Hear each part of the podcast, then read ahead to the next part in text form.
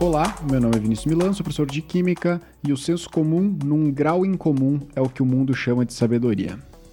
Olá, meu nome é Felipe Bem, eu sou professor de Física e as ciências não são da natureza. As ciências são das pessoas que tentam de forma fútil entender essa natureza. Mas aí tu chegou agredindo, criticando cheguei... o teu trabalho. Critica... É, cheguei aqui não, tô aqui só levantando essa, essa reflexão. Reflexão, inclusive, é um fenômeno ondulatório. O ouvinte piscou, já tá aprendendo. A onda bate e volta, refletiu. Vamos lá. E aí, eu sou o Rodrigo, professor de português, e nada ocorre na natureza de forma isolada. Cada fenômeno afeta outro e é, por seu turno, influenciado por este. É tipo o segredo, né?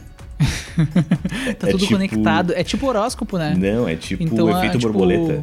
Efeito Afinal, borboleta. vamos falar de ciência da natureza, né? Tem que falar de horóscopo.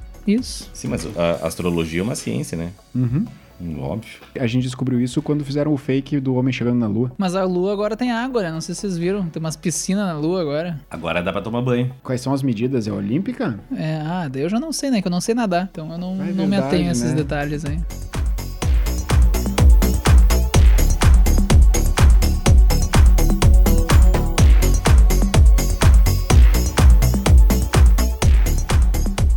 Tá, gente? Hoje a gente vai falar, a gente vai dar continuidade à nossa série sobre competências do Enem. Já falamos da competência 1 da prova de humanas, já falamos da competência 4 da prova de linguagens e hoje então a gente vai falar da competência 1 da prova de ciências da natureza. Para essa competência, então, né, a gente trouxe duas pessoas muito competentes, que é o professor Felipe Bem e o professor Vinícius Milan, então, para tratar da competência. Eu, né, como sou um cara das humanas, das linguagens, farei aqui o aluno, o papel do aluno, ou seja, eu serei vocês. Beleza? Vamos queria agradecer então o convite aqui do Vestcast, pois né? é, cara, em... coisa bacana, né? Pô, que, legal, que honra. cara. Em três anos que a gente grava o Vestcast aí, praticamente, né, com... Não vou dizer toda semana, né, mas em três anos que a gente grava aí com bastante frequência, é a primeira vez que eu sou convidado, né, para participar do Vestcast. Então queria agradecer aqui a participação e espero voltar, né, em outros episódios. Foi a primeira vez que tu não foi coagido a participar, né? Primeira vez que eu tô livre do cativeiro, tô até achando estranho, assim, gravar em liberdade, mas, mas vamos, tamo aí, né? Agregar conhecimento. Mas então tá, sejam bem-vindos vocês dois, né? A gente vai começar então falando da ah, competência já, aqui. Eu já queria dizer que o prazer é todo teu, né, Rodrigo? Eu já queria deixar isso aqui é, ah, mas claro desde o início, né? Certamente. Então tá, já que é competência 1 da prova de natureza, né, especificamente falando, a gente podia pensar mais ou menos o, as competências, né, e as habilidades do Enem, a gente vê não só da prova de natureza, mas de toda a matriz de referência, são os nomes grandes, compridos e que a gente muitas vezes não faz muito sentido. Eu queria que um de vocês me desse uma resumida, assim, tipo, a competência 1 basicamente fala disso. Tem como? Tem, não. acho que tem. É, é, aí, aí, ó, já começou o conflito. Não, tem como resumir o que a competência 1 fala. Se isso vai ser ah, útil na sim. prática, é outra história, né? Eu acho que é aí que a gente tem que começar a discussão. Eu acho que dá para começar com esse disclaimer, assim, natureza, né? Eu acho importante isso, assim, para para que as pessoas entendam, né, o pessoal que está nos ouvindo assim, compreenda que em natureza o Enem ele é diferenciado, assim. Não sei se isso é bom ou ruim, isso é de cada um, tá? Mas ele é o mais distante das habilidades e competências de todas as provas que tem. Ele é o que mais se distancia um pouco, assim. Não necessariamente o que tu vai ler na competência e na habilidade vai ser útil, né? Eu acho que é importante ter essa visão, assim, tá? Só para que tu não acabe querendo se agarrar em determinada coisa daqui a pouco que possa não te auxiliar muito. Mas claro, com certeza tem ali alguma coisa que tu possa falar mais abrangente, que seria como, bem? Uh, eu só queria começar até reforçando o que o colega falou aí brilhantemente, que a prova de ciências da natureza nos últimos anos ela tem sido uma prova cada vez mais conteudista, tá? Então hoje a gente vai começar descrevendo as competen a competência 1 da prova de ciências da natureza, as habilidades que permeiam ela, mas ao contrário do que acontece, por exemplo, na prova de linguagens, até o Rodrigo pode fazer dar uma pincelada sobre isso se ele quiser, em que às vezes identificar a habilidade da questão te ajuda até a responder a questão, na prova de natureza a habilidade serve, digamos assim, só como um pano de fundo para a questão. Se tu tá falando ali sobre a habilidade de saber interpretar manuais de dispositivos elétricos, ah, beleza, quer dizer que tu tem que saber interpretar o manual, mas isso não te ajuda sozinho a responder a questão também vai ter que ter toda uma bagagem de conteúdo para fazer uma conta em cima dos dados daquele manual. Uh, então, a prova de natureza, eu acho que, de novo, repetindo, ela tem sido cada vez mais conteudista. Então, uhum. saber as habilidades, de certa forma, te dá uma noção do estilo de questão que tu vai encontrar. Mas isso sozinho não é suficiente para responder as questões. Tu tem que ter também a bagagem de conteúdo. Então a gente vai fazer meio que esse panorama hoje entre o estilo das questões, que são as habilidades, e os conteúdos que normalmente aparecem associados a essas habilidades. A competência 1 de ciências da natureza, que tem ali as quatro primeiras habilidades, ela até fecha com a minha frase do início do programa, que é a ideia de perceber que as ciências da natureza são, na verdade, uma construção humana. Então ela vai tentar fazer conexões entre coisas do dia a dia, digamos assim, isso permeia toda, na verdade, a ciência da natureza, mas perceber que as ciências da natureza são uma construção humana para tentar descrever a natureza. E às vezes usar esses conhecimentos para solucionar problemas do dia a dia. A ideia é mais ou menos essa. Perfeito. Isso já quero aproveitar o gancho para que fique claro, pessoal, que isso não é uma coisa nova. Não foi o Enem que inventou isso, tá? Contextualizar questões são questões, é clássico, digamos assim, já, de vestibulares tradicionais que a gente tem. FUVEST, Unicamp, a própria URGS, a UFSC. Essas provas, algumas federais, Várias outras, várias outras, assim, é, elas são provas que já contextualizam as questões, daí eu tô falando, claro, um pouquinho mais de química, mas eu imagino que física seja assim uhum. também, tá? Que são provas que sempre contextualizaram as questões. Então, ao invés dela te pedir assim, ah, qual que é a fórmula da água, ela te contextualizava, ela dizia que a água é importante, ela dizia que tinha um líquido, então ela trazia um contexto, e aí, claro, o contexto ambiental ele é presente na prova do Enem, isso é óbvio, né? Isso é uma obviedade. Esse contexto ele traz tanto da questão do meio ambiente, porque a prova do Enem ela se preocupa muito com essa relação, como o Ben falou, do ser humano com a natureza. Né? Até porque é uma prova da natureza, faz todo sentido falar do meio ambiente, né? A questão é então que esse, essa contextualização não é nova para nós, ela não é nova para nós. Isso é algo que tu vai encontrar em questões de outros vestibulares. Então, por isso que a gente acaba dizendo que a prova de ciência da natureza é um pouquinho diferente do resto, assim, porque ela não trouxe essa questão nova, assim.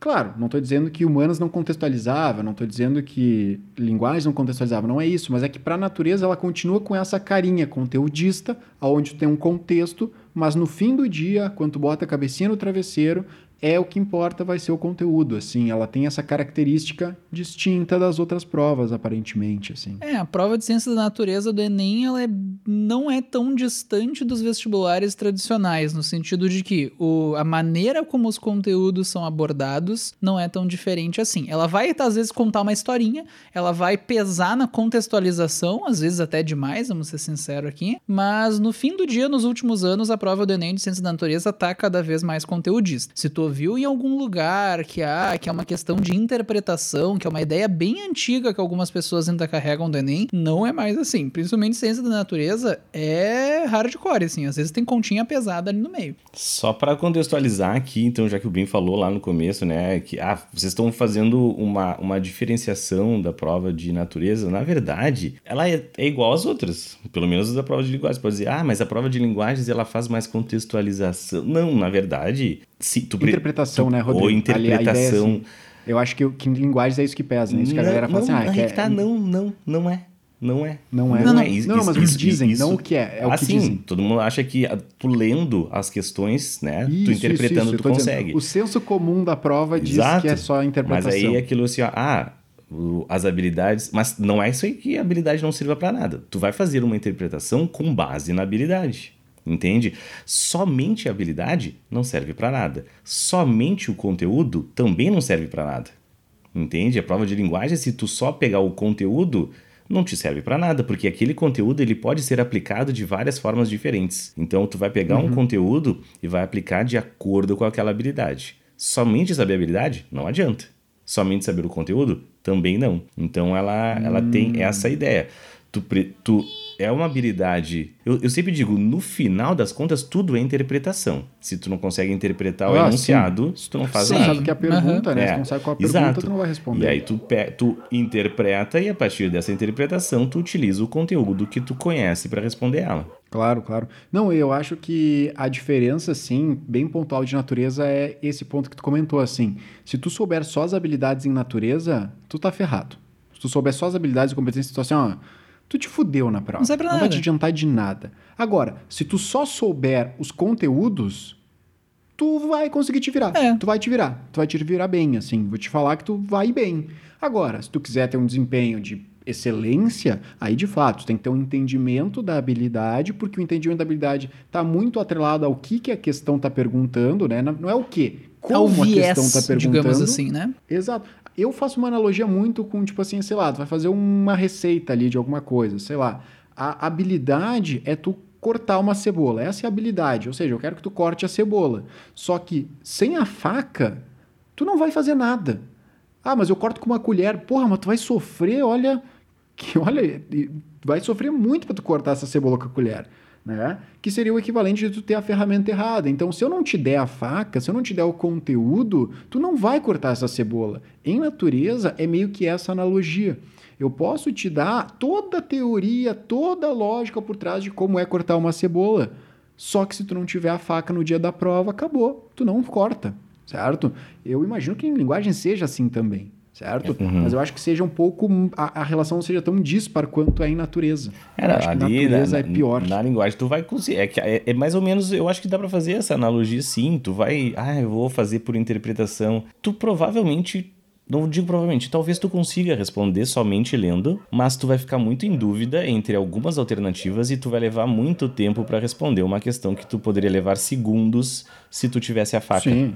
Entende? Eu acho ingenuidade tu achar que tu resolve qualquer prova, qualquer prova por interpretação. Eu acho ingênuo, sabe? Porque, tipo, é, tu, é uma simplificação que ela não faz sentido. Ela não faz sentido. Mas olha só, deixa eu te perguntar uma outra coisa. Tu considera a prova de linguagens uma prova conteudista? Não. Aí que tá, eu considero a prova de natureza uma prova conteudista. Se eu botar a prova da FUVEST, se eu pegar questões da FUVEST e botar no meio da do Enem, olha, eu acho que as pessoas não Dependendo notariam. do estilo, Eu acho que aham. dependendo da questão, assim, a galera ia dizer, ó, uma questão do Enem. Ou se eu pegar uma questão do Enem e botar na FUVEST daqui a pouco, dependendo da questão, não tem. Claro, o Enem, em natureza, ele tem algumas características um pouquinho diferentes. Algumas questões, de fato, elas abordam algo um pouco mais abrangente, como, por exemplo, uma análise gráfica. Uhum.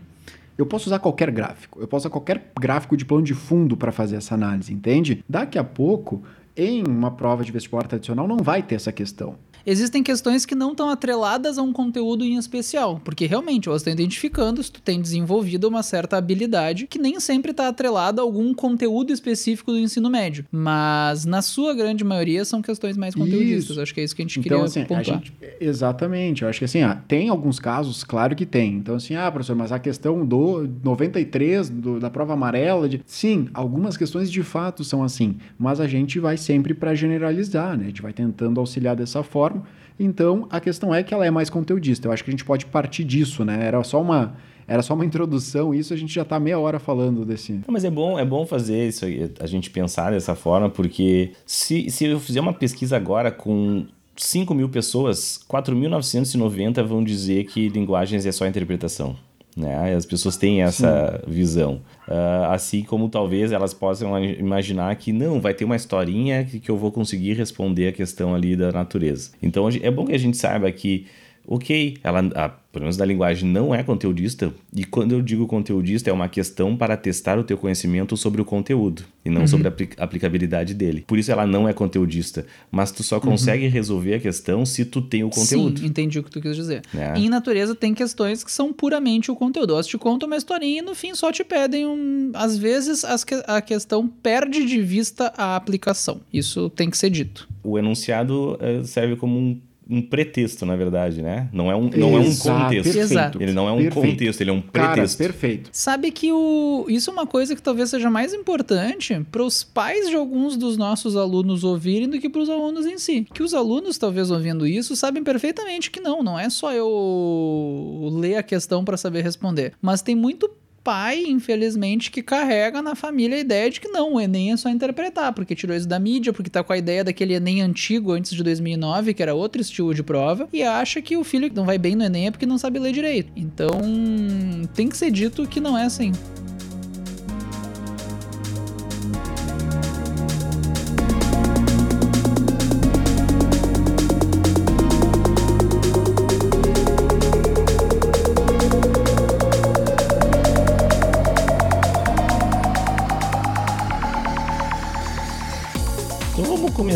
Aqui, eu tava dando uma olhadinha, né, nas, nas habilidades da natureza. Nunca tinha visto, né? Não é minha área.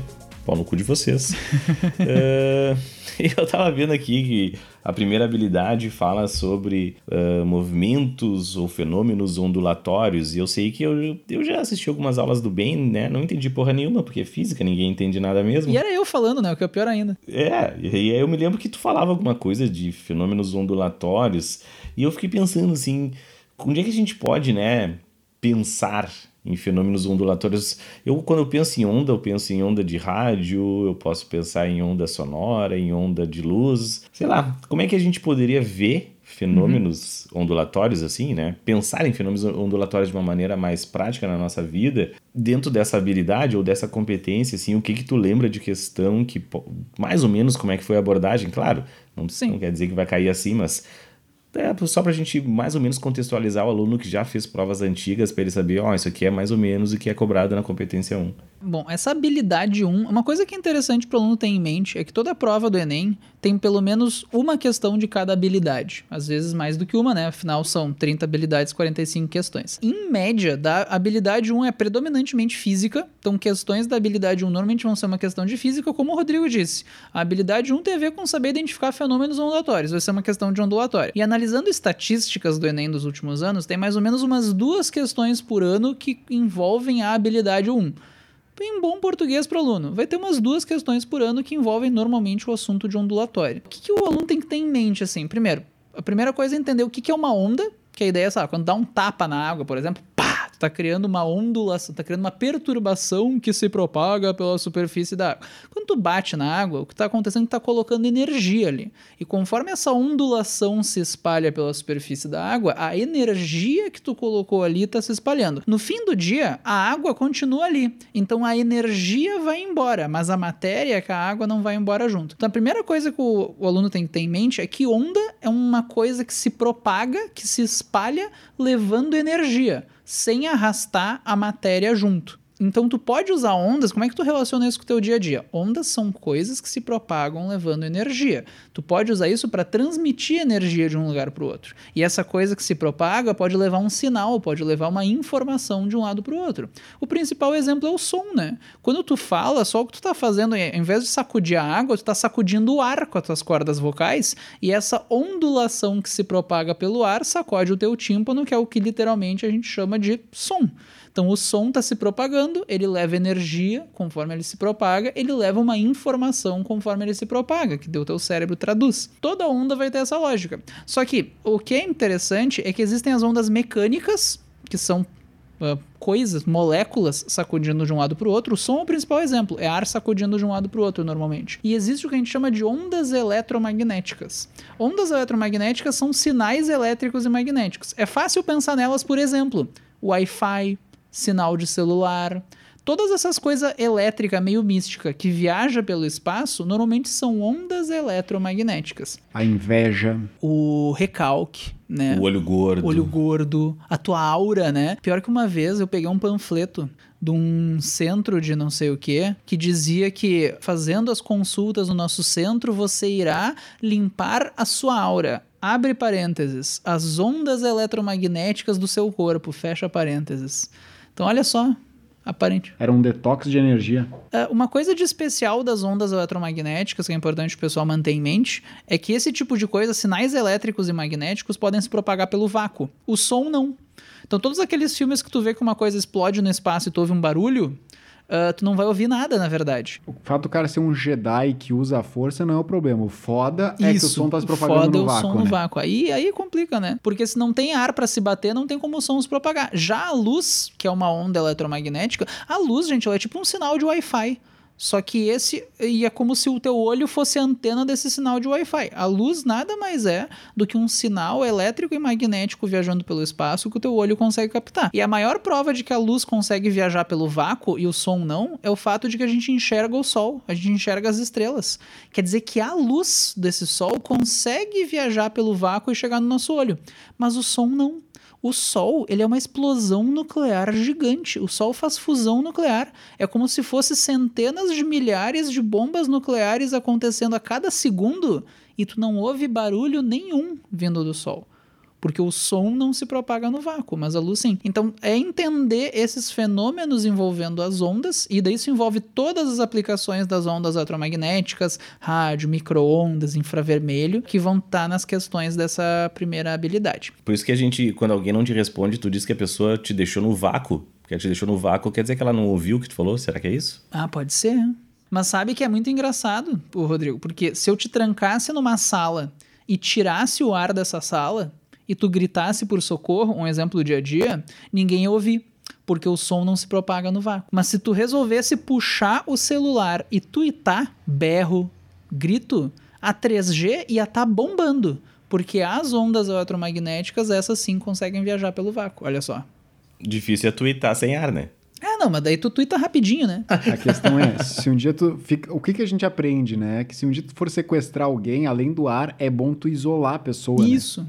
Para uhum. que ela não possa twittar. Exatamente. E uma coisa que é importante pro pessoal que quiser aí ser um pouquinho mais então conteudista, né? Normalmente as questões então que envolvem os fenômenos ondulatórios, elas vão focar no quê? O entendimento de que ondas transportam energia, saber classificar as ondas, que é uma onda mecânica e uma onda eletromagnética, a questão do espectro eletromagnético, que é saber quais são as ondas eletromagnéticas e fenômenos ondulatórios. Se tu quer escolher uma coisa para revisar do Enem, dá uma revisada. O que, que é feito Doppler? O que, que é refração? O que, que é reflexão? Uh, nisso eu não vou entrar em detalhes agora, mas anota aí para dar uma revisada, porque normalmente são questões fáceis, que a gente sabe que no Enem elas pontuam mais, e cai bastante. Então é uma maravilha. É um assunto fácil e que cai bastante. Se tu não sabe por onde começar a estudar para a ciência da natureza, começa por ondulatório. Beleza, então a gente pode dizer que esses fenômenos ondulatórios ali, estudar a teoria seria mais, mais ou menos assim que caem as questões uhum. de habilidade 1. Pelo menos duas, né, bem? A habilidade 1 é só física. É praticamente mesmo, física. Assim. Então foquem nisso. Vocês vão encontrar isso aí. Uma coisa interessante é que no momento em que eu digo que ondas transportam energia e essas ondas eletromagnéticas transportam pelo vácuo, tu sente isso também. Toda vez que tu pega a luz do sol batendo na tua cara e tu sente aquele calor. Como é que a energia do sol conseguiu chegar na tua cara? Uma coisa que transporta energia através do vácuo são o quê? Ondas eletromagnéticas. É a própria luz, as próprias ondas eletromagnéticas do sol que transportam esse calor para a Terra. Além da luz, existem coisas que a gente não enxerga, infravermelho, ultravioleta. É aquela lâmpada de dentro do micro-ondas que esquenta a comida, né? Uh, claro. Uh, claro. Com certeza. Óbvio que não, né? Essa foi. Essa aí até eu sei. Com certeza. É, de certa forma, é uma luz invisível que tem dentro do micro-ondas que esquenta a comida. Ah, a luz do forno. Se eu apagar a luz do forno, não vai esquentar, então. não, não é a luz do forno, é uma. Né? É. o papel porra. liga a luz do forno e deixa pra cozinhar sem ligar o forno. Pois é, eu quero assim, bah, fal faltou o gás e eu preciso assar um bolo. Liga a luz Isso, aí do forno, é. né? Não precisa de gás, não precisa de fogo, só liga é. a luz do forno que um, assa. Um pouquinho ela vai esquentar o negócio, né? Porque toda luz transporta energia, mas agora, se vai assar o negócio, não. Provavelmente teu peru vai ficar cru.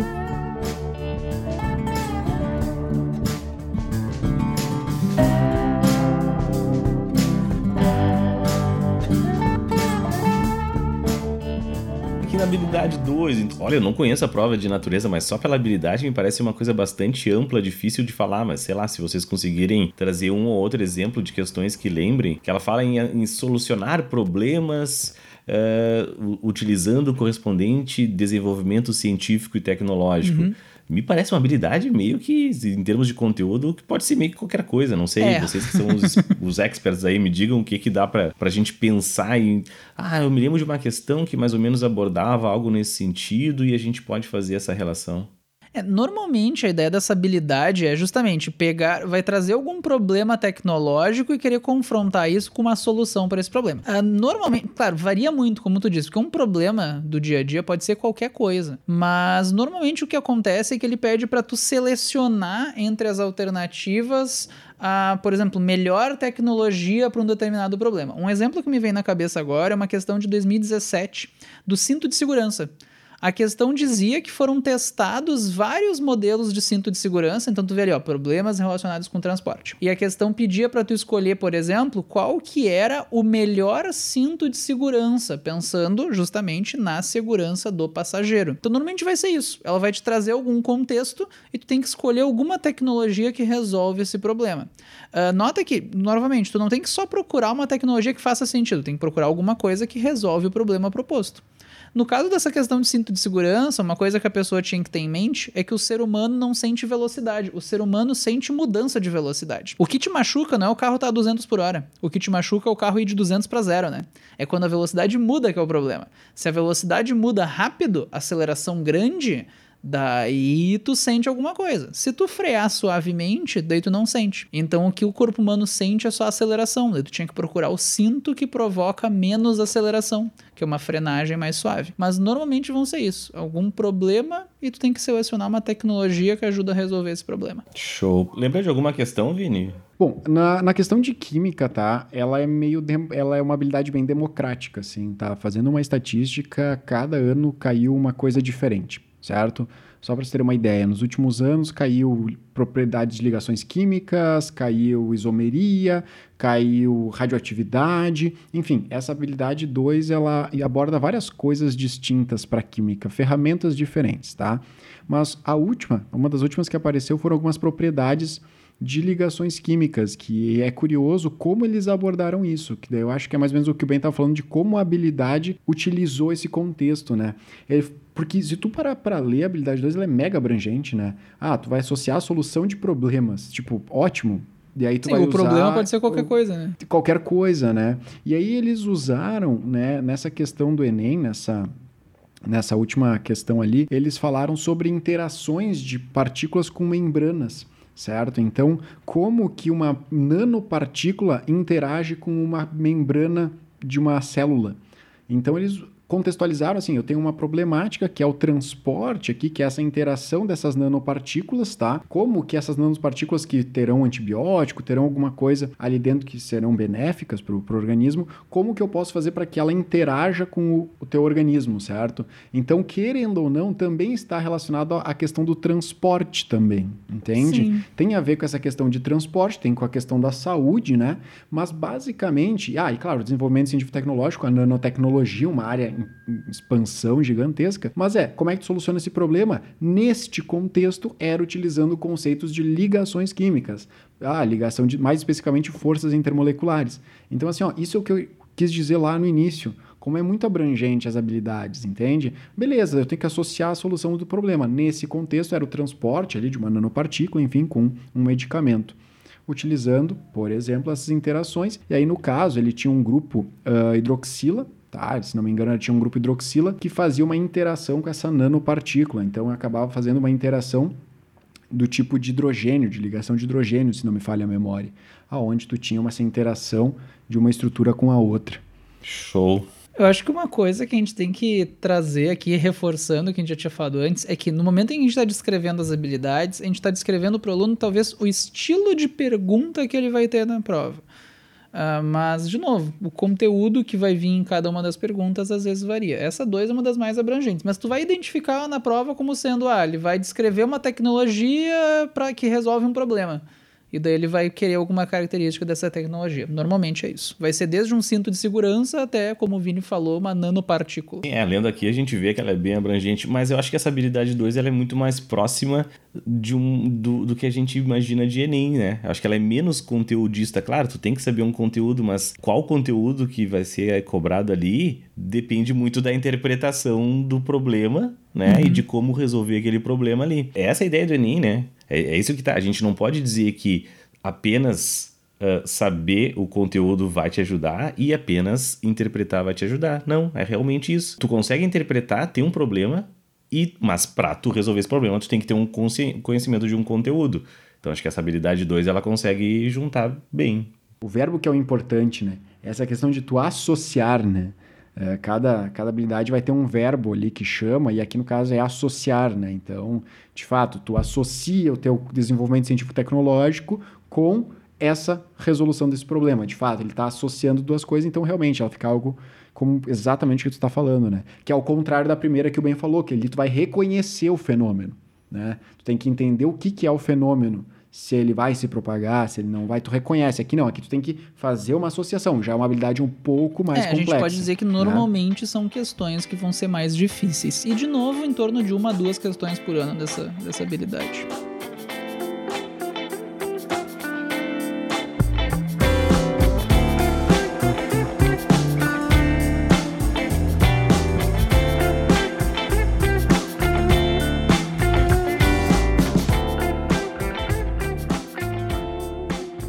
Beleza, vamos pra 13 então, porque a habilidade 13 eu gostei, eu achei bem legal. Eu acho que a gente. Ah, muito E o- legal. E o verbo muda, né? O verbo novamente muda. Isso é importante, né? Essa questão do verbo, né? Porque a 13 eu acho que ela é bem um, um- é um assunto assim que eu mesmo já trabalhei como tema de redação. Eu acho que é um tema bastante em voga na atualidade, né? Eu acho que a gente pode falar bastante sobre ele, que é confrontar interpretações científicas é, com interpretações baseadas no senso comum. Ou seja, o senso comum, enfim, eu até quero que vocês me deem mais ou menos exemplos de questões, como é que o Enem aborda esse tipo de, de questão aqui, porque eu acho um, eu achei uma, uma habilidade bem legal, assim, lendo ela, eu achei uma habilidade bem massa da gente falar sobre. O que, que vocês me dizem? Essa habilidade, ela, ela é bem bacana, assim, até como um exercício de... É, uma, é o tipo de coisa que eu gosto, assim, é a questão de tu ter um... Tu ter algo que, que tu enxerga, alguma coisa que tu observa, né? Um fato, e tu busca explicação. E às vezes a explicação mais óbvia, né? Aquela explicação, às vezes que tu busca da sabedoria popular, ela tá equivocada. Muitas vezes ela tá errada, né? Ah, tu faz isso, tu faz aquilo, tu faz aquele outro, e daí tu vai ver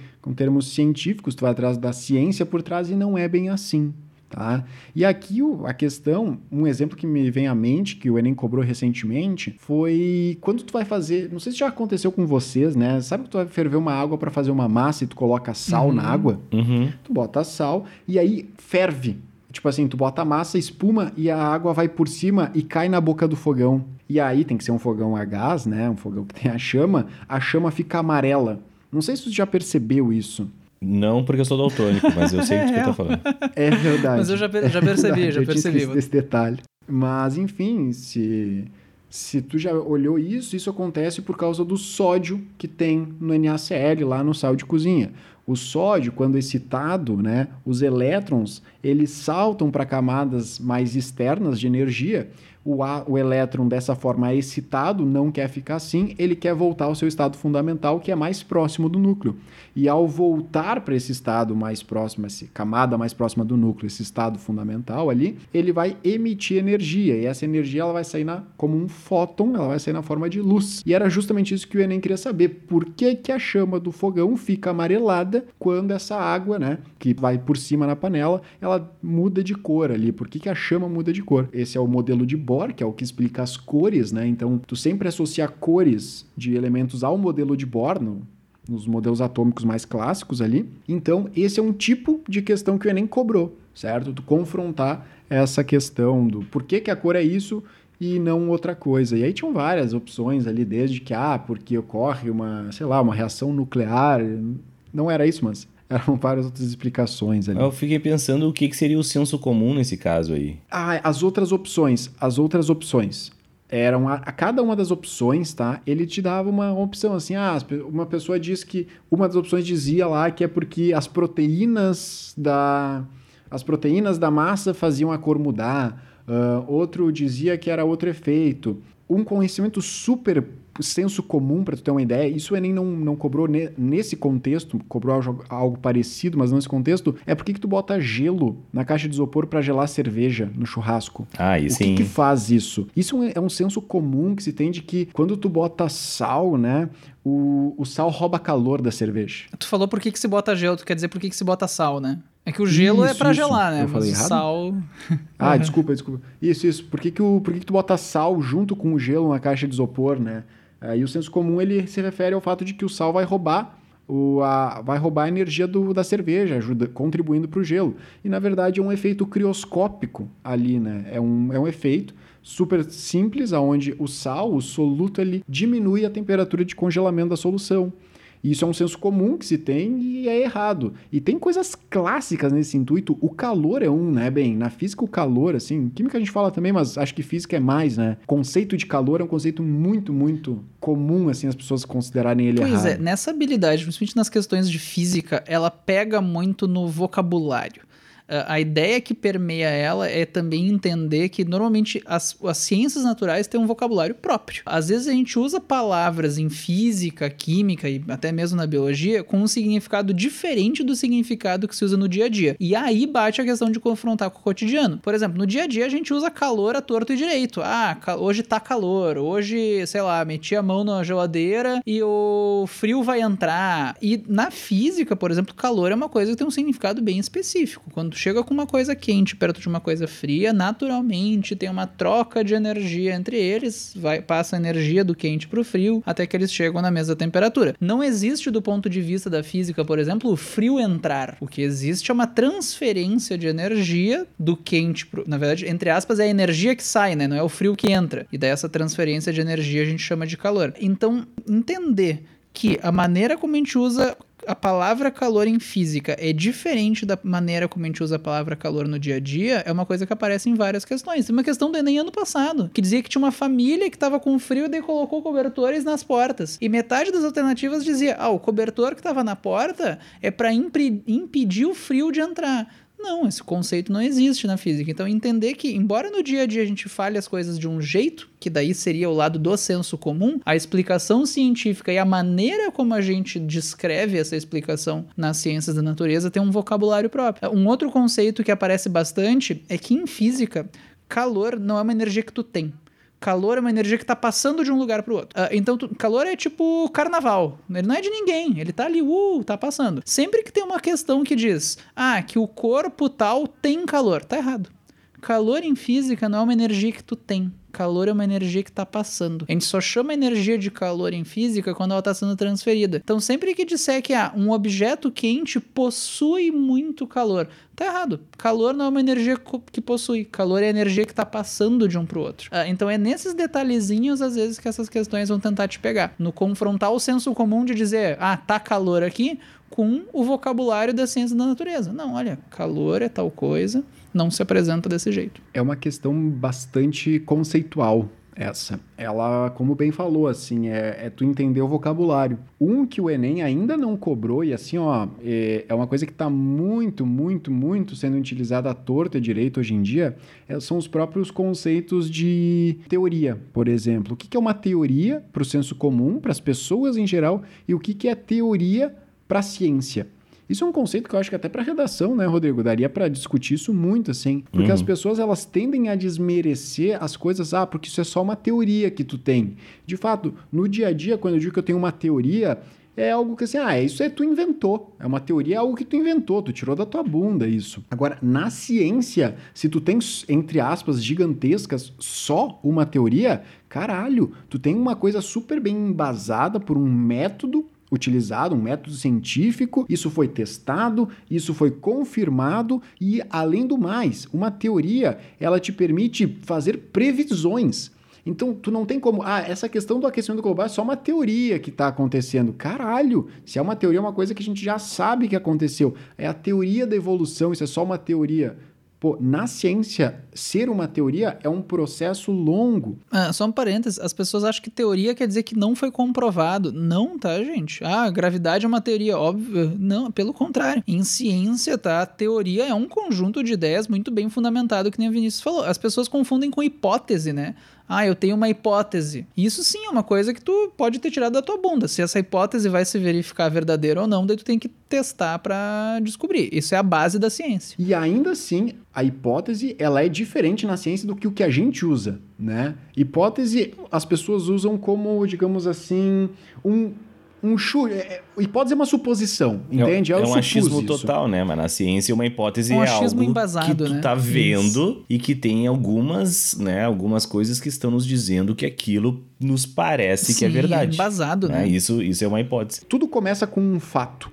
Um fato é algo que tu observa, verdadeiro, certo? É um fato. Se tu pegar o teu celular e soltar o celular no chão, o fato é que ele cai. É isso. Se pegar teu celular, uma certa altura e soltar, ele cai. Isso é um fato. Tu observa que ele cai. Ah, por que que ele cai? Eu não sei. Eu não sei por que, que ele cai, mas isso não é um fato. O fato ele só descreve aquilo, ou seja, ele só observa. Depois que eu tenho esse fato, eu posso fazer uma descrição desse fato. Ou seja, eu vou descrever isso. Aí eu tenho uma lei na ciência, que é geralmente uma equação matemática. Né? Então tu vai ter lá a lei, lá a equação da, da gravitação, lá da força, enfim. Isso. Inicialmente tu formula uma hipótese de que essa lei é adequada para descrever o fenômeno que tu observou. Exatamente. A hipótese ela vai se preocupar, mas por que que isso acontece? Aí tu tem uma hipótese. Ah, é uma força que, que puxa, entre aspas, né? É uma força que atrai esse celular para o chão. Aí tu tem uma hipótese. Mas ao contrário de uma mera suposição, a hipótese ela pode ser testada. Tu vai testar isso, né? Tu vai fazer uma, uma hipótese, tu vai criar uma suposição que tu possa testar. Se tu conseguir testar essa hipótese, ela se provar verdadeira e tu conseguir explicar o fenômeno, pronto, aí tu tem uma teoria. E muito cuidado, até aproveitando o parênteses, né, da, hoje em dia, uma teoria, ela não é algo definitivo, tá?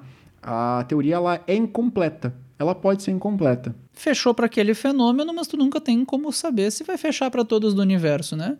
Daí tu poderia dizer assim, ah, isso é inútil então. Tá, mas imagina que tu tem um carro e fura o pneu do teu carro. Tu vai trocar o carro inteiro? O carro funciona, tá tudo perfeito, só que furou, furou o pneu. Ah, não, agora que esse pedaço aqui quebrou, vou trocar o carro. Não, né, cacete? Tu troca o pneu. Ou seja, se, se, a tua teoria falhar em determinado ponto, tu procura mudar essa teoria. E isso aconteceu, isso aconteceu mais de uma vez. A própria questão da relatividade, né, essa questão da, da gravidade, quando se explica para o mundo macro e tu vai para o mundo micro, vai tudo muda. Aí não tem, não, não existe uma, uma relação direta. Tu precisa de outra teoria. Mas muito cuidado com isso. Eu acho que isso é uma coisa que o Enem poderia cobrar não só em natureza, como numa redação também, né?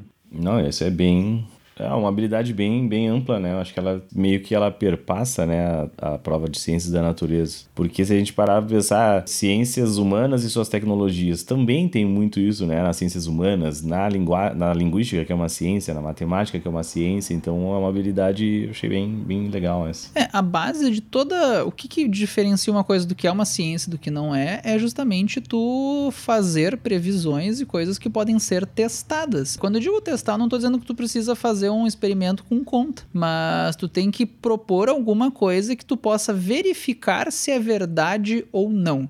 Essa é a base de alguma coisa para ser considerada ciência. Por que, que astrologia, por exemplo, não é ciência? Não estou dizendo que tu não pode gostar disso, mas tu nunca vai, não tem como verificar se Marte influencia no humor das pessoas. Isso não é uma, uma hipótese que tu tenha como provar se é verdade ou não. Então, discutir enfim, a questão de toda ciência tem que ser algo que tu possa verificar se as ideias que tu está descrevendo correspondem ao que tu está tentando descrever ou não. Não é à toa que o termo que se utiliza é pseudociência. Por quê? Porque ela, ela tem uma roupagem científica até certo ponto, mas no fim do dia ela não aborda o principal da ciência, que é tu ter essa sequência certo? Tu ter essa observação, tu descrever uma equação para isso, ou não necessariamente matemática, mas tu descrever uma lei para isso, fazer uma justificativa e explicar isso fazendo previsões. Em algum momento ela falha, por isso que ela é considerada uma pseudociência. E de novo, o que o Ben falou, tu quer acreditar que o Mercúrio retrógrado está te atrapalhando? Se isso te faz bem, vai na fé.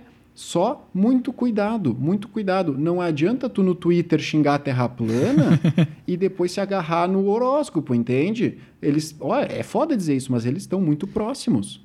Eles estão muito próximos, tá? Mas se não te faz mal, se isso te faz bem, fica à vontade. Eu sou desse time. Agora, não seja antivacina, é, que então baita um burro, arrombado. Né? Rodrigo, eu acho que tu podia trazer o lado também de que as pessoas acham que ciência é só exata, mas não. Essa ideia de tu fazer estudos ao respeito, confirmar que hipóteses são verdadeiras ou não, existe também nas ciências humanas, né? Então, tanto que são a FU, né, cara? E, e, a gente tem, tem muito disso. E até quando eu falo, né, tipo, faz pesquisa em linguagens e a gente tem ciência, que a linguística é uma ciência, né? O pessoal, tá, mas como assim? Não é. Mas sim, existe toda uma metodologia científica dentro de uma pesquisa em ciências humanas, em linguagens, né? Eu não posso chegar do nada e inventar uma lei para. É? Existem algumas coisas que a gente tem que levar em consideração, né? E quando a gente faz pesquisa, realmente, nós temos as hipóteses, nós temos que comprovar hipóteses, né? E, e existem, hoje em dia, graças a Deus, existem softwares que nos ajudam bastante, mas realmente, né, as, as, ciências humanas, como o nome está dizendo, também são ciências, né? O pessoal acha que só matemática, física e química é, é ciência, mas não. Né? A gente tem ciência dentro da linguística e a gente consegue verificar isso claramente em questões de aquisição de linguagem, em questões de produção de fala, em questões quase, né? São muitas questões que a gente pode fazer aí. Não fica só na base do, do, do achismo ou do senso comum, né? Que é o que trata a habilidade 3 ali. Seria mais ou menos o senso comum é dizer que tu, né? Ah, nossa, eu, eu sou ariano e por isso eu tenho a personalidade forte. Isso é uma interpretação do senso comum, né? Uma interpretação científica é tão chato. É, pois é, mas é, e, e tem essa questão, assim, daí tu pensa, ah, e tem coisas que são mais socialmente aceitas e outras não. Tá aí um ramo de pesquisa daqui a pouco. Quem é que vai estudar isso? As ciências humanas. Por que, que determinadas, né, determinados pensamentos são aceitos? Tu tuitar que tu é de câncer, não tem problema. Agora, tu tuitar que a Terra é plana, aí é, tem problema, entende? Isso é uma construção que tem é uma questão que é um, um, ramo de pesquisa, é um ramo de estudo. Não é porque não tem cálculo que não, não tem valor. E o outro lado também vale, né? Assim como humanas também a ciência, exatas também a cultura, né? Que às vezes a gente puxa muito pro outro lado de julgar que não, porque o cara não conhece Shakespeare. Como assim? O cara ignorante, não sabe nada sobre a vida. Ah, tá, mas se ele não conhece a segunda lei da termodinâmica, tá tranquilo. Tanto as ciências exatas como humanas fazem parte da produção cultural da humanidade, fazem parte da nossa herança, talvez algumas das coisas mais incríveis que a humanidade já produziu. Então, tanto as ciências exatas, ciência como um todo, né, faz parte da produção intelectual do ser humano. Isso também vai estar tá permeando algumas das questões do Enem. O maior exemplo disso, né, eu sempre costumo dizer, o pessoal, ah, filosofia, filosofia uma babaquice, aquelas coisinhas. Quem mudou a matemática? Eram filósofos, né? Quem mudou a linguística eram filósofos. Então, filósofos eram aquelas pessoas que basicamente fundaram a matemática moderna e as ciências exatas modernas eram filósofos, né? Então, e eu gosto muito dessa visão grega antiga, né, de conhecimento. Os filósofos que, que eram? eram caras que ficavam conversando, né, tanto sobre retórica como uh, poética, eles faziam poesia, faziam tratados matemáticos e ainda faziam exercícios físicos, né? Até por isso que a gente, Sim. até o Jonatas falou naquela, naquele episódio, que a gente usa a mesma palavra tanto para a universidade quanto para o lugar onde a gente faz exercício, né? Que é a academia. Ou seja, a academia pode ser tanto da universidade quanto fazer exercício. Isso é uma coisa mais moderna, né? De fragmentar o conhecimento. Uma coisa que não faz muito sentido, porque tá tudo ligado, né? Então, aquilo que a gente está falando lá no começo, né? Gente ainda falou, tipo, no frigir dos ovos, tudo é interpretação, né, cara? Tu precisa interpretar, tu precisa ter um certo nível de abstração para poder aplicar um conteúdo mais exato ou, ou mais concreto. Então, não, não, é, essa briga humanas versus exatas eu acho até engraçado, na real, né? É Mas... legal, sim, ela, ela, é legal no Instagram e no Twitter. Eu, eu, eu, sempre falo que ah, eu acho muito bacana no Twitter, no Instagram, mas ah, eu sou mais de exatas, sou mais de humanas, isso eu acho é assim, ó, é, dá uma preguiça. Tá perdendo metade da diversão. Porque não faz sentido. Eu sempre brinco que, às vezes, eu, a gente tem, tem tópicos na química que eles são vistos tanto na física como na biologia também, né? A própria radioatividade, um pedaço da termodinâmica, a questão da bioquímica. E eu sempre falo, assim, pra gurizada, quando eu tô dando aula, assim, galera, a natureza, ela não tá preocupada com essa divisão humana de química, física e biologia. A natureza não se importa com isso. É importante tu compartimentar, eu sou o cara das caixinhas, né, do, do negócio, porque eu acho que é importante também tu organizar para que tu possa ter um entendimento. Mas conforme tu vai avançando nos teus estudos, tu vai vendo que cada vez menos essas fronteiras elas são bem delimitadas. Essas fronteiras vão ficando meio nubladas, assim, tipo, tu já não sabe mais o que se tu que tá vendo é física, química ou biologia. Tu já tá num momento onde tá tudo junto, que é o momento que tu tá na complexidade mais próxima da natureza. É interessante perceber também que justamente quando a gente precisa, por exemplo, atualizar uma teoria, adaptar uma teoria para uma versão mais ampla, mais complexa, isso não representa uma falha da ciência. É normal, gente tu vê direto. A física falhou, fulano estava errado. Pelo contrário, isso mostra um sucesso da ciência. A ideia de perceber que a gente consegue ir refinando cada vez mais os modelos que a gente usa para descrever a natureza em torno da gente. Se a gente não evoluísse, sim que seria uma falha da ciência. E eu queria aproveitar o gancho do Rodrigo para trazer um comentário bem prático também, que ele falou dos filósofos gregos, né? Em física, não sei de como é que é em química, acho que seja parecido, mas em física, gente, falou em alguma teoria grega, é senso comum. Na prática, o que, que os gregos tinham para estudar o ambiente em volta deles? O olho, o nariz, o enfiar o dedo. Então, as teorias gregas são baseadas no que uma pessoa mediana andando para rua iria dizer sobre como o universo funciona. São baseadas nos nossos sentidos. É senso comum. A maioria delas estava errada, porque, enfim, a natureza é mais complexa do que o que os nossos limitados sentidos de ser humano nos dão a entender. Mas, gente, as teorias gregas são muito engraçadas. As teorias gregas para explicar fenômenos físicos são muito engraçadas. A explicação de Aristóteles, por exemplo, para a gravidade é que, por exemplo, se o celular caiu no chão, Aristóteles não usou o celular de exemplo, né? Mas se o celular caiu no chão, é porque o seu lugar era o chão. E ele estava buscando o seu lugar natural. Daí alguém ergueu a mão e disse: Ô Aristóteles, mas o fogo sobe. Não, mas é porque pro fogo o lugar é em cima. E ele está buscando o seu lugar natural, que é em cima. Então era uma explicação maravilhosa, assim. Eu acho muito engraçado que são explicações que não tinham compromisso nenhum com a verdade. Elas tinham um compromisso com tentar conectar as coisas, mas não existia na época a, digamos assim, a cultura de vai lá e testa. Sim, é, eles não tinham as ferramentas, a Eles tecnologia. eram limitados pelos, pelos nossos sentidos, né? A curiosidade, né? Seria o Aristóteles o primeiro internauta? Aristóteles é a internet hoje, exatamente. É o senso comum esbravejando. Ah, eu discordo. Eu discordo, cara. Eu, eu acho que sim, ele. ele... Pra física, contribuições Não, em não, outros campos, não. outra história. Não, eu não, não, tô, não tô Mas- dizendo nem Hum. assim, não tô nem fragmentando. Eu tô dizendo que ele chegou, ele parou e sentou e tem, dentro das possibilidades dele, que era nada, em termos de tecnologia, Uhum. descreveu o que ele estava conseguindo fazer ali. Eu acho que tu, eu, o Vini, com as ferramentas que ele, com as ferramentas que ele tinha, a gente não consegue fazer nada. Eu acho que pra época é um cara que, nossa, ele conseguiu pensar muito, claro. Não, não, não se comprovou, se muita coisa, obviamente, ele tá errado, mas ele, cara, ele pelo menos ele ele instigou pessoas, né, a buscarem aquilo ali, a comprovar aquilo ali e desenvolver tecnologias a partir disso. Mas eu acho que o, o meu ponto é que, do ponto de vista da prova, conecta isso com o senso comum. assim. exato, exato. É que do ponto de vista do bem é muito importante até aproveitando, porque teve uma questão recentemente sobre o pensamento grego de elementos. Como que eles descreviam, né? Que eles tinham a questão do, do fogo, da terra, da água, né? Era o Capitão Planeta, né? Uhum. É, e coração. Que era o flogístico, né? Eles tinham uma, uma explicação assim que eles iam misturando assim as- os elementos. E é um texto, uma, uma base no texto deles, né? E perguntava assim, ó, essa visão que eles têm, eu não lembro exatamente como é que era a construção da questão, mas a pergunta era assim, ó, essa visão grega, hoje em dia, como que a gente enxerga isso? Olha como ele está confrontando, né? Inclusive essa habilidade fala sobre tempos diferentes, né? Então tu confronta uma teoria antiga com o teu conhecimento hoje, ou seja, como é que o ser humano evoluiu isso? Claro, claro. E essa era uma questão, justamente que o Ben falou. E isso fica importante, porque o que o Ben trouxe é legal para que tu identifique. Quando eles, tu falar um cara desse, eles não tinham ferramentas, como o que tu falou. Eles não tinham como provar, eles não tinham como comprovar. E eles estavam baseados apenas nos sentidos deles. E numa imaginação fértil, algumas É, vezes, é, né? A gente é muito limitado, né? Sim. Para prova, então a gente considera, a gente considera, tá, entendi. Eu acho que ele tem uma importância no mundo, mas na Sim, prova, porra. então a gente, Sim. né? É, o que eu quis dizer é que é mais próximo do senso comum. Exato, ele é o tuiteiro, entende? Ele é o cara que vai achar, vai tentar achar uma desculpa mais simples sem ter que ter trabalho, entende? Hoje, hoje. O, Aristóteles hoje é o cara que assim, ah, ahn, o céu é azul. Sim, porque ele não é vermelho.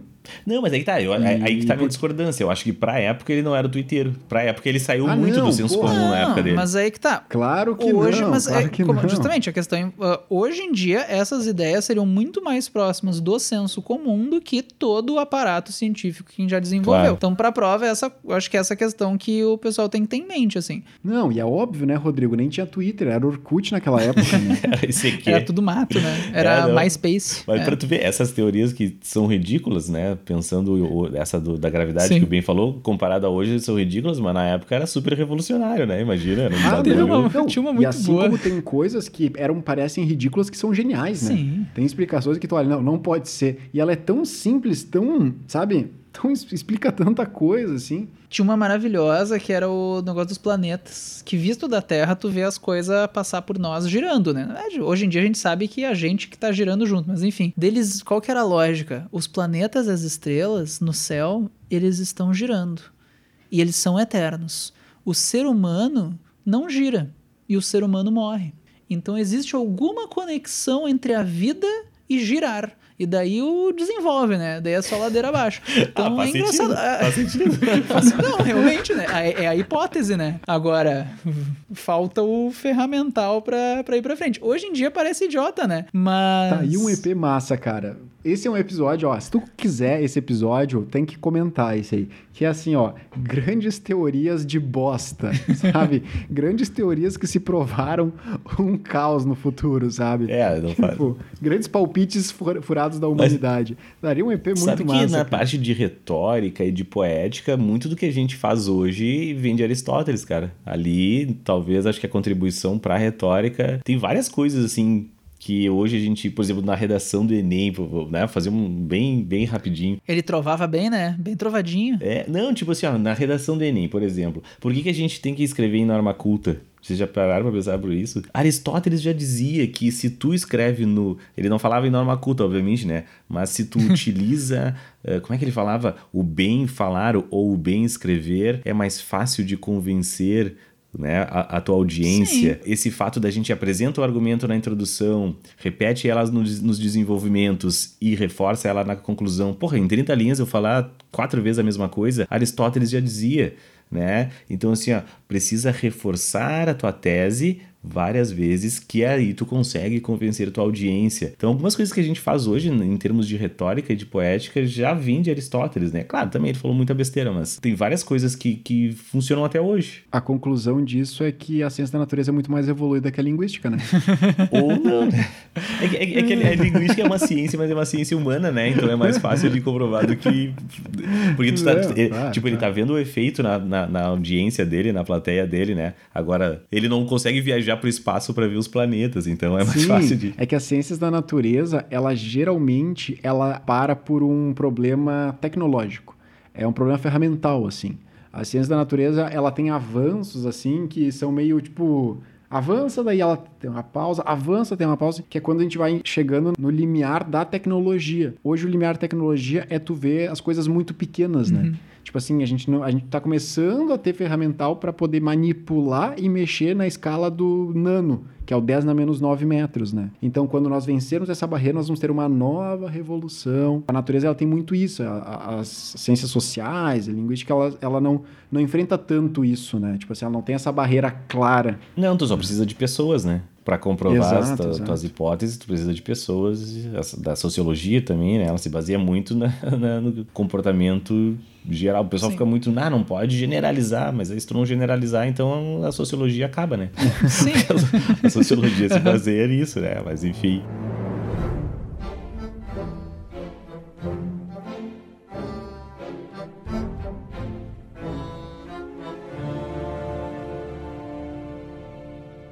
Vamos para a última habilidade aqui. A última habilidade fala Vamos em avaliar lá. propostas de intervenção. E aí já me tocou o sininho. Isso aqui é o que? É redação do Enem? É redação, redação. 5, né? né? Avaliar propostas de intervenção no ambiente né? Eu acho que daí, considerando a qualidade de vida humana ou medidas de conservação, recuperação, utilização sustentável da biodiversidade, acho que aqui deve, devem cair algumas questões de biologia, né? Biologia, biologia se encaixa bem. É, biologia e química, normalmente. Esse é o tiro, esse é o tiro meu cavalinho da chuva. Lendo a habilidade aqui, eu imagino alguma coisa de reciclagem, pode ser? Não sei. Olha, não necessariamente, tá? De novo, assim, quando ele diz ali, né, que tem essa questão do ambiente, né, intervenções no meio ambiente, ou seja, tu tem que cuidar porque o Enem, e isso vai permear toda a prova, né?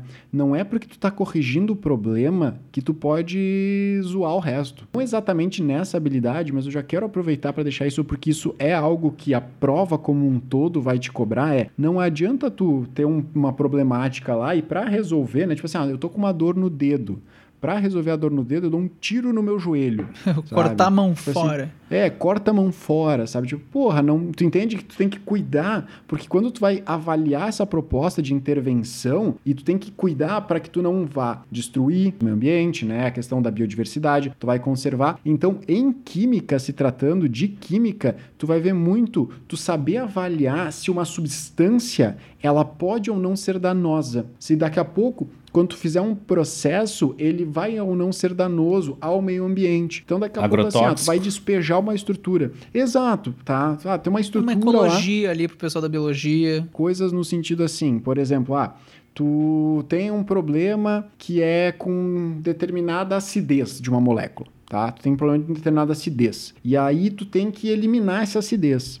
Para eliminar essa acidez, tu precisa de uma certa basicidade, tu precisa do antagônico, né? O ácido versus a base. Então, ele vai te dar algumas estruturas e tu vai ter que saber avaliar qual é a influência dessas estruturas, né, nessa nessa problemática. Ou seja, eu posso jogar isso, eu posso jogar aquilo, eu posso jogar aquele outro, Saquei. entende? Ele vai te questionar uma questão que é a questão das propriedades que tem essas estruturas químicas, enfim, para saber se tu consegue ou não corrigir aquele problema e de novo, sem fuder o resto, que no fim do dia é isso. Seria ali avaliar a proposta de intervenção seria mais ou menos tu avaliar o custo-benefício de, de, uma, de uma intervenção, mais ou menos isso. Exatamente. Isso. A linha da biologia também, né? Não, não temos aqui um professor para falar isso com um pouco de mais propriedade, mas é isso também, assim, ah, tu vai fazer uma mudança em determinado processo ali, ah, daqui a pouco tu vai mexer num no meio ambiente com alguma estrutura, tu vai tirar, tu vai colocar.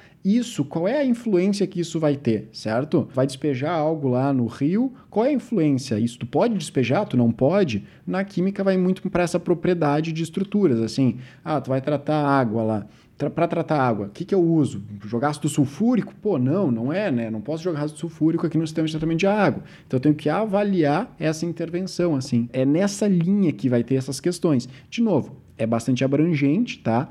Mas vocês vão encontrar principalmente em química com essas propriedades ácido-base, tá? Então, assim, tu tem uma molécula, uma estrutura, qual é a característica dela? Se ela é ácida, se ela é básica, enfim. Como que tu avalia essa intervenção? Show de bola. Eu acho que, não sei, vocês têm, querem finalizar? Falar alguma coisinha para finalizar? Só para trazer um pouquinho de estatística, normalmente a habilidade 4 aparece um pouquinho menos que as outras, na média, Uhum. uma questão por prova. Então as outras, aquele, então, recapitulada, né? Ondulatória, que é uma que é o conteúdo, digamos assim, é bem claro. Ali uma ou duas questões, normalmente são questões fáceis. Depois veio a habilidade, né, de intervenção, relacionar soluções para problemas tecnológicos, etc. Ali também uma ou duas questões. Enquanto a primeira habilidade é predominantemente física, a habilidade 2 vem meio distribuída. Às vezes é questão de química, às vezes é questão de biologia, às vezes é questão de química, ah, às vezes de física, enfim, bem distribuída. A 3 também, razoavelmente bem distribuída, que é a questão do de confrontar com o senso comum que a gente estava falando. E a 4 é a que menos aparece. Ali, na média, uma questãozinha por prova. Tem poucas questões e gira em torno de química e biologia, muito pegando essa ideia do, da problemática ambiental. Então, é aquilo, né? Cuidado para não corrigir algo destruindo o resto. Tipo, no, vamos, nós precisamos acabar com uma praga, praga do arroz e o quanto, né, avaliar o quanto um agro, é, tipo, o quanto o agrotóxico a gente vai usar que vá, enfim. Saquei. Ou, por exemplo, ah, assim. tu tá com uma infestação de rã, o que que tu faz? Compra um monte de cobra e larga no terreno, que vão comer o sapo. E, ah, não, daí agora eu tô cuidando das cobras. Daí tu compra outro animal que vai comer a cobra. Não, né? Pelo amor de Deus. Então, esse tipo de coisa tem que ter em mente. Então é isso. Então, na média, né, estatística, pelo que o Ben falou, então duas, uma, duas de cada, digamos, seja umas seis, sete, talvez oito questões aí da competência Isso, 1. Seis ou sete, aham. De 6 Seis ou ou 7. sete. 6 ou 7 porque a habilidade 4 realmente cai menos, assim.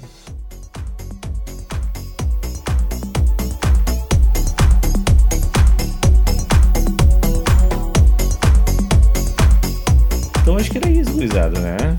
Espero que tenha sido útil aí. Espero que tenham gostado dos meus convidados de hoje. Se gostaram, avisa aí. E aí a gente Se pode. não gostou, avisa a que o pessoal gente não chama eles de volta, né? novo. É. Mas semana que vem, próximo episódio, a gente volta pra configuração normal, gente. o pessoal de sempre aí. Então tá. Ah, eu tinha. Ai, pera que eu tinha abraços pra mandar. Era a Andrea, na verdade, é a Andrea. Eu quero só fazer um. um- uma- contar uma historinha aqui. A Andrea mandou um. um- uma resposta no direct ali. Ela disse assim: "Bah, eu, eu, não consigo ainda muito bem relacionar o rosto de vocês com as vozes de vocês, né? Graças a Deus, Yeah. né? Que ela não conhece o rosto, senão já tinha E largado a gente. aí, é, foi mais ou menos isso aí. A gente tava ali conversando e tal. E aí ela Hum, meio que trouxe um comentário, né? Pois é, existe um, um dentre os, os apresentadores do Vestcast, tem um que tem uma voz muito, como é que a gente pode dizer, característica, né? Única. Bastante única, né? Então ela. eu tava- não, não sei dizer do que que tu tá, tá trazendo aí. Aí então ela tava me contando que é a única que ela consegue fazer essa diferenciação aí e tal. E eu queria deixar um abraço então pra Andréia. Ela disse que não era pra queimar o filme dela, porque ela disse que. que, que ela tá. ela falou que ela jogava alguma coisa Naruto? Não. Não, jogar Naruto. Bom, pode ser. Eu não acompanho o Ou- jovem, ou né? assistia Naruto. Fortnite. Cara, e agora? Ah, Eu Naruteira. vou falar coisas jovens, tá? Coisa Fall jovem. Guys. Fortnite. Não. Malhação. Deixa eu ver, peraí. Slackline. Slackline, que é que... Slackline é Slackline é jovem. jovem. Slackline é jovem. Não. É coisa de jovem. Minecraft, Minecraft. Minecraft. Ah, Minecraft é jovem mesmo. Ela disse É que, jovem. que maratonou a gente. Olha só que legal, né? É mais uma que maratonou. Ela Maratonou todos os episódios do Vestcast jogando Minecraft. Ou seja, Tá certo. fica uma dica aí pra vocês que pensam, né, esses episódios muito longos aqui, eu não tenho tempo pra, né? Mas escuta a gente enquanto joga Começa a Minecraft. jogar Minecraft. É o típico problema, tá com problema na no sapo, joga a cobra junto, né? Tá com problema de podcast, começa a jogar Minecraft, né? Vamos acrescentar mais um vício na tua vida. É isso aí. Então, abraço aí, um beijo pra Andrea, né? Que maratonou o Vestcast jogando Minecraft. Espero que tenha sido útil, né? Que ela tenha. Eu não sei o que faz no Minecraft, passa de fase, não sei, enfim. Espero que Não, tenha sido bom pra constrói ela. coisa. Constrói coisa. Ah, tu, faz uns cubos lá. E, inclusive, né, lembrando o ouvinte que a gente tá fazendo um trabalho bem legal no Instagram. Toda semana a gente tá postando dica de repertório pra redação, dica de conteúdo pra prova. Estão postando cupom de desconto no iFood. Vai lá, segue a gente no Instagram, Oficial. Também esse episódio aqui, se gostou, avisa a gente. Se não gostou, avisa a gente ou mente que gostou. Ah, Divulga pros amiguinhos. A gente sempre lembra que a gente faz isso de graça. Já faz três anos, olha só. Três anos, quase quatro. Curte a gente no Spotify, que tu ajuda bastante. Segue a gente, no Spotify, a gente precisa do númerozinho, né? E agora, inclusive, a gente tá com uma- uns esquemas legais com link da Amazon, com desconto aí. Dá uma olhada lá no nosso Instagram. E era isso. Obrigado pela atenção, gente. Até a próxima. Divulga o, no- o podcast, divulga o Vestcast pra alguém que gosta de podcast, principalmente pra alguém que nunca ouviu o podcast. Divulga, manda o link lá do Spotify pra pessoa nos ouvir. Ajuda a gente. Essa é a melhor forma que tem de nos ajudar. Isso aí. Um beijo pra todo mundo. Um bom dia pra ti que tá ouvindo. Ou uma boa noite, quem É sabe. isso aí. E eu, né, Um um, bom bom, turno. um bom jogo. Divulga no grupo do Minecraft. Deve ter um grupo no Facebook, Minecrafteiros, né? Divulga Não, deve ser um Diz- Discord. Discord é jovem. E diz que é bom. Abraço. Falou.